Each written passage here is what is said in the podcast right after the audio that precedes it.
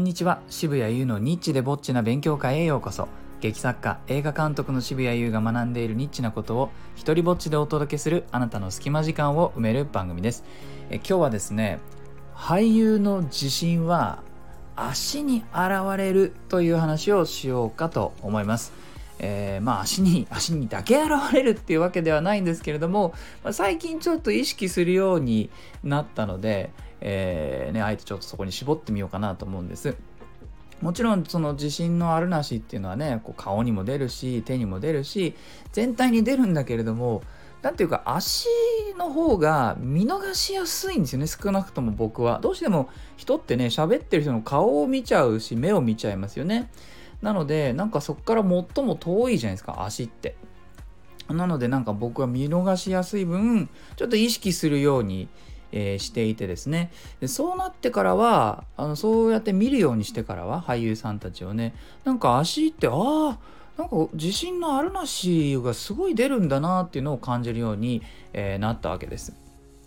えー、というのはですねあの今僕は舞台の演出をやってるんですけどまあ、舞台を作ったり映画を作ったりね両方やるのでで舞台では特にこう動きをつけることが多いんですね。えー、何々さんここから出てきて、えー、反対側のテーブルまで歩いてってもらって、えー、ここで座ってこのセリフの時に立ってとかっていうのその辺りをこう、まあ、全部全部細かく決めるわけじゃないんですけれどもその大事な関係性を表現する時だったりあのあるシーンを表現する時だったりっていう時にまあこういう絵にした方がよりこのこの人たちが感じているものが伝わりやすい、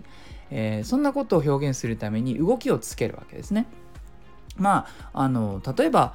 えーと、じゃあ誰かにね A さんが B さんに興味があったとしますよね。そうすると A さんは B さんにその興味があるよってことを示すための近づき方がありますよね。もしかしたらこうすごい猛スピードでえ近づいていくかもしれないしちょっと喋っては12歩近づいて、えやるかもしれないあのあるいはまあ単純に用事があったりすれば、まあ、近づいて話すし、まあ、もしかしてちょっとこそこそ話しなきゃいけない場合は、まあ、その人を連れて端の方に行ってっていうふうにしてまあいろいろこう場面場面を描くために動きってありますよね。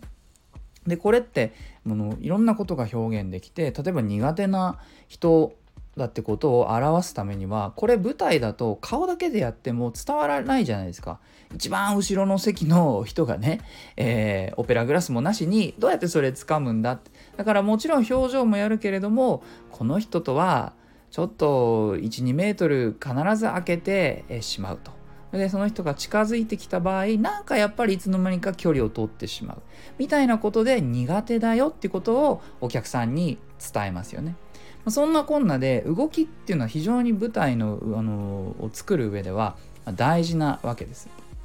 もちろん僕も最初からね、あのそんなことを知っていたわけではなくてちょっとずつ演出をこうあの経験を積み重ねてくる中で、えー、覚えてきたことなんですけど一番ねその衝撃的だったというかあの初めて舞台を演出した時にもらった感想があったんですよ。でそこでなんかそのあそんなに見てる人がいるんだっていうのを、えー、まあ、ショックに近いものを受けたことがあってでそのその時感想をねくれた人が話してたのは森の中を歩くシーンについての感想だったんです。でそう見えなかったって言われたんですよ。でまあと6人くらいのあ5人か。5人くらいの人物が森の中をさまよっているえー、シーンでそこからまあセリフが始まるっていう、まあ、シーンだったんですね。で、えー、もちろんいろいろやるわけです。その木漏れ日を感じてねと。で感じて 失礼感じてもらうためにちょっとそういう木漏れ日っぽい照明を当てて顔にね、えー、そういう葉っぱの影とかが落ちるようにしてでその動きながらちょっと静けさとかあの木々の間を来るそよ風とか感じてみたいな風にしてちょっと目を閉じてもらったりとか鳥の鳴き声に耳を澄ませてとかあのまあ、あらゆる森を歩いていたら感じるであろうことをこう一人一人にねアサインしてやってもらったんです。まあ、ところがそのもらった感想はですね足の裏がダメだって言われたんですよ。えーと で、あの、シーンはちょっと抽象的なシーンでもあったんで、みんな裸足で歩いてるんですね。裸足で森の中を歩いた場合、えー、木の枝だったり、土だったり、葉っぱだったりってものをこう、まあ、踏むわけですね、どうしたって。で、その踏んでいる感覚に俳優たちがなっていなかったですよねっていうふうに言われて、うん、おっしゃる通り、その、まあ、指示しなかった僕が悪いんですけども、その、思いつかなかったね。初めてその舞台を作った時に、だってそこはさ、コンクリートの床で、まだちゃんとした劇場も借りれなかった頃ですよ。ギャラリーでやってね。そのギャラリーの中のコンクリートの、冷たいコンクリートの上をみんな歩くわけじゃないですか。そこで、ああ、そっか、と。全ては足の裏から始まってるわけですね。そこの上に立ってるわけですよね。で、まあ、あの、そこにいるように見えなかったのは足の裏を感じてないからだって言われたんですよ。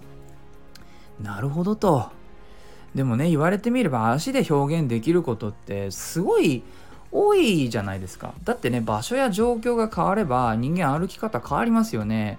あの例えば、まあ、妹がね、えー、去年だったかな今年だったかなあの 覚えてろって話ですけども赤ちゃんを産みまして、えー、赤ちゃんが寝ている部屋の歩き方これ違うじゃないですか。だから僕があのね自分の家に帰ってきて妹が遊びに来ててそれでそのね赤ちゃんがいるってなるとやっぱり急に歩き方変わりますよね音を立てないようにしようとちょっと間違えたら、えー、起こしてしまうかもしれないっていう感覚で歩き始めます。急に変わります。で、人ん家にいたって、えー、違うし、自分家だったら違うし、あるいはそうだな。例えばさ、好きの、好きな人の部屋に初めて入る時の足の使い方って絶対全然違いますよね。なんだまあ別に恐る恐るは入らないけれどもなんだろうなまるで一歩一歩に足の足に指紋ってないでしょうけど足足の裏の、まあ、なんか足跡がつくかのような感覚であの入っていく、ね、指紋っては言わないけど足跡か。足跡をつけてるような感覚に陥ると思うんです。でじゃあその人と例えば恋仲になったとしましょう。そうするとそれがねじゃあシーンだったとして次登場する時に同じ人物があんだけ最初はちょっと気をつけて歩いていたのにその部屋を堂々と歩いていたらそれだけであもう何度も来たんだここにだから関係性が進んだってことを見せられますよね。足の裏とか足の使い方って性格を表すこともできるしね。そのズカズカ入ってくるっていう表現があるくらいだからそのズカズカ歩いてるだけでその人の内面っていうのはある程度分かることができるし人の状態を表すこともできますよね。一日の始まりと終わりではこれ歩き方違うはずです。すごいくたびれた状態で、えー、入ってきたらあこの人はもう一日の終わりなのかもしれない。あるいは一日中すごい歩いていたのかもしれない。ってことが分かりますよね。一緒にいる人によっても人って歩き方は変わりますよね。その家族と一緒に歩いてる時とじゃあ上司と一緒に歩いてる時では歩き方変わります。まあ、こんなに足が意識し足を意識しようと思ったら表現できることってなんか無限にあるんですよね。まあ、だからこそその自信のなさとか不安俳優さんの不安っていうのは僕は足になんか最近見えるようになってきてでですね不安の出方は大きく分けると俺2通りあると思うんですよ。この代表的なのはその意味なく動いてしまうタイプ特に目的もなくなんとなくプラプラしてしまうこれあの不安何ていうんですかね不安な人が舞台に立ってるとなんか急にそこにスポットライトが当たってるような気がするんですけども、まあ、それがタイプ1ですね。でもう一つのタイプは指示がないと逆に全然動けないタイプ。だから前者はただそこにいるただそこに存在するができない。で後者は正解が気になってしまってどう動いてどう動けばそれが正解なのかっていうのが気になってしまうからどう動いていいかわからない。そういう人はあの好きに動いてって言ってもその動きにすら自信のなさが現れてしまうんですよね。指示してない動きは歩幅が小さい。あのそれとかつま先からつくような感じで歩いちゃったりしてますね。あのねおお化け屋敷じゃないんだよって思うんですけどもで逆に自信がある俳優さんは結構堂々と前に出てきたり足をねつく時もこうかかとから床につくような感じで歩くんですよね。なのでねなんかあここって指示してあげられるようになったら僕はもうちょっとね演出家としてレベルが上がるのかなって最近は思っています。